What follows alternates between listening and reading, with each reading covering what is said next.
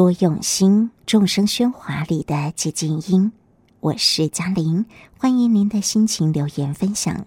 多用心脸书 LINE 社群，邀请您的加入。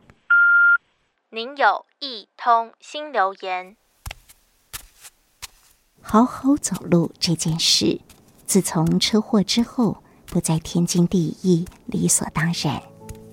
网络上的物理治疗师说，走路人人都会，但并不是人人都走得对。究竟我们是如何走路的？当一只脚向前跨出去，就会牵动着骨盆往前，然后再牵动同一侧的身体。接着，为了保持平衡，自然的会跨出另一只脚，再联动另一侧的骨盆和身体。如此不断的重复，于是就会往前走。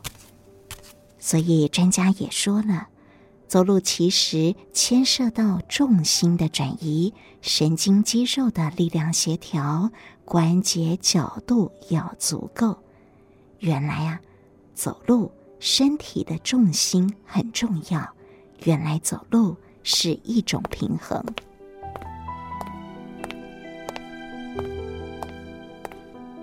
朋友们都安慰我，伤筋动骨一百天，骨折后到底复原期需要多久才能走路？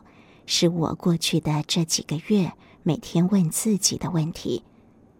儿科的期刊说。小宝宝学会走路的成长期，可能跟他的认知和协调能力有关。以小儿骨科的观点，宝宝学走路的发展是非常复杂的，不只是脚，更要观察神经的成熟度，因为大脑成熟，肢体才会成熟。于是我调整心态，回到幼儿时期。重新学走路，专家也建议了，在宝宝学走路时，家长千万不要怕他会跌倒，因为这是必然的过程。但我知道，我不能再跌倒了。断掉的骨头好不容易才冒出新芽，不能折损。难怪有人说，走路的人从不孤单。因为你的身体与心灵会不断地展开对话，每踏出艰难的一步，仿佛都有声音在耳边说：“继续加油，走得很好。现在的一小步，就是明天的一大步。”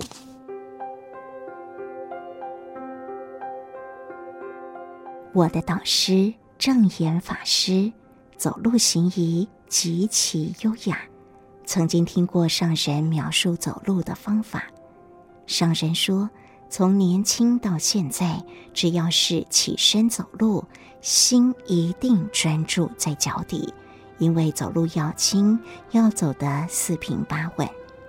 虽然现在身体老化了，走路不太平稳，但还是尽力踏稳脚步，大步的跨出去。所以大家看起来走路慢慢的。是因为要让整个脚底踏稳，再迈开另一步，这就是走路的方法。上人也说，做事的方法也是相同的。既然我们要做事，就要踏实的专心把这一件事做好。细细体会这句“慢慢的走”。脚底踏稳之后，大步的跨出去。但养伤期间，我却常常坐困愁城，卡在原地。前脚走，后脚放，才能向前前进。这个道理很容易理解。但明明我前脚往前跨出一步了，后脚却始终迟迟不肯离地，踩着不肯放。这不仅仅是受伤受苦，自己心里觉得困难过不去，也更是觉得努力辛苦了这么久，应该苦尽甘来，要先暂停，好好的休息一番。我的导师教导我，不是忧愁才叫做烦恼，得意欢喜这种也叫做烦恼。所以，不管是苦的感受、乐的感受，都是烦恼。我们如果前脚走，后脚都不想放，不就常常停留在原地，不会进步了吗？凡事过了就好，不要把心缠绕着留在当时。正言上人说：“人生不如意事十有八九，苦难的事情实在是太多了。要随着日夜交替，随着四季轮转，像时间过去了一样。”无影无踪，心必定要时时保持好。无论是欢喜或烦恼，都要舍。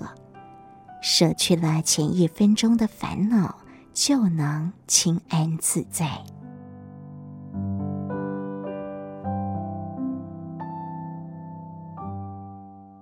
您的留言已完成。如有其他心情留言，请到多用心 FB。或是多用心 Podcast 进行留言，下次见。